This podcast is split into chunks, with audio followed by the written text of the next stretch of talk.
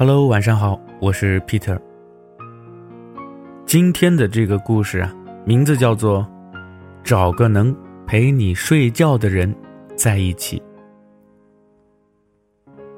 很久以前啊，有一个姑娘对我说：“如果我真的确定爱一个人，也觉得他爱我，那我不会和他做爱，但我会选择恰当的时间和他同居。”当时我很惊讶，这有什么区别吗？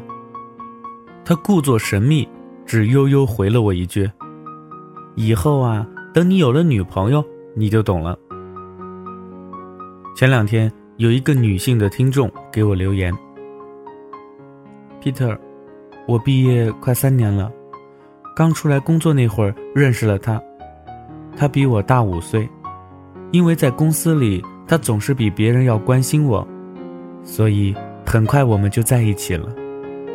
在一起快一年后，我们就同居了。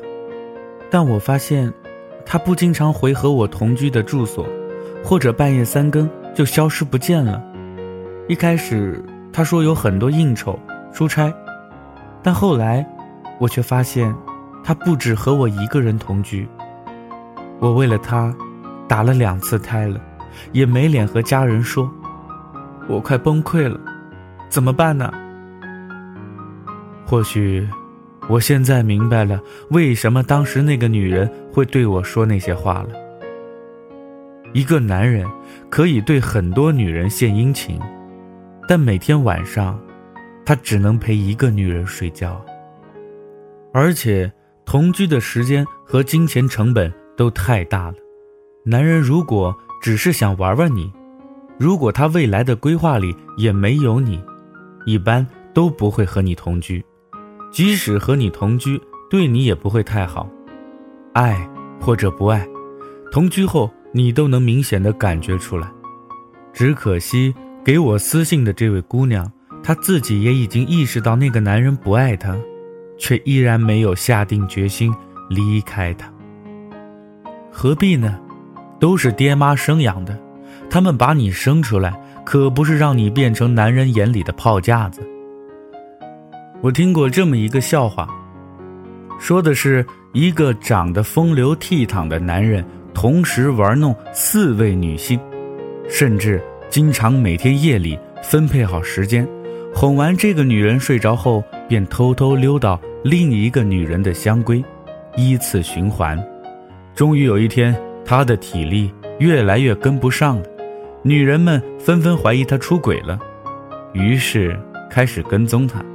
最后，四个女人联手在一次男人同学的聚会酒店的厕所里，把他的衣服全身扒光，然后把事情公之于众，令他名声扫地。所以，姑娘，判断一个男人爱不爱你，光凭他对你好还不够。因为毕竟很多男人都精力充沛，荷尔蒙分分钟爆棚，稍有点姿色的女子都可能成为他广撒网收为炮友的目标。米兰昆德拉在《不能承受的生命之轻》里这么写道：“跟一个女人做爱和跟一个女人睡觉，是两种截然不同，甚至是几乎对立的感情。”爱情，并不是通过做爱的欲望体现的，而是通过和他共眠的欲望而体现出来的。我从不否认，男女之间真正的爱情，不只是单靠肉体或者精神就能实现的，它是需要彼此在精神和肉体都相互融合的状态中才能实现。但是，他是只想和你做爱。还是想与你共眠，这是两种截然不同，甚至是对立的欲望。有一种感情是，当你抱着他入眠时，满脑子除了做爱的欲望，没有其他情绪；也有一种感情是，即使你只是抱着他入眠，也会感觉到一种莫大的幸福和满足感。一个女生曾经和我抱怨过她的男朋友。每次完事儿后，他就倒头大睡，理都不理我。啪啪啪的时候，对我也特别粗鲁，甚至连看都不看我几眼，而且每次都挑那种最廉价的宾馆，睡醒后就急匆匆叫我穿衣服离开。我能感受到他不爱我，但我不想放弃。如果我跟他同居了，慢慢的，他会不会对我好一点呢？很多女人总是抱着这种侥幸心理，觉得只要自己对他足够好，他就会慢慢也爱上你。可作为男人，我可以很负责任的告诉你，不可能。即使最后这种男人对你的态度有所改观，那也百分之九十九点九九都不是爱情，可能是他的愧疚吧，也可能是他想。让你继续做他的炮友，以发泄其兽欲。别把自己变成男人眼睛里最廉价的欲望暂时寄放点了。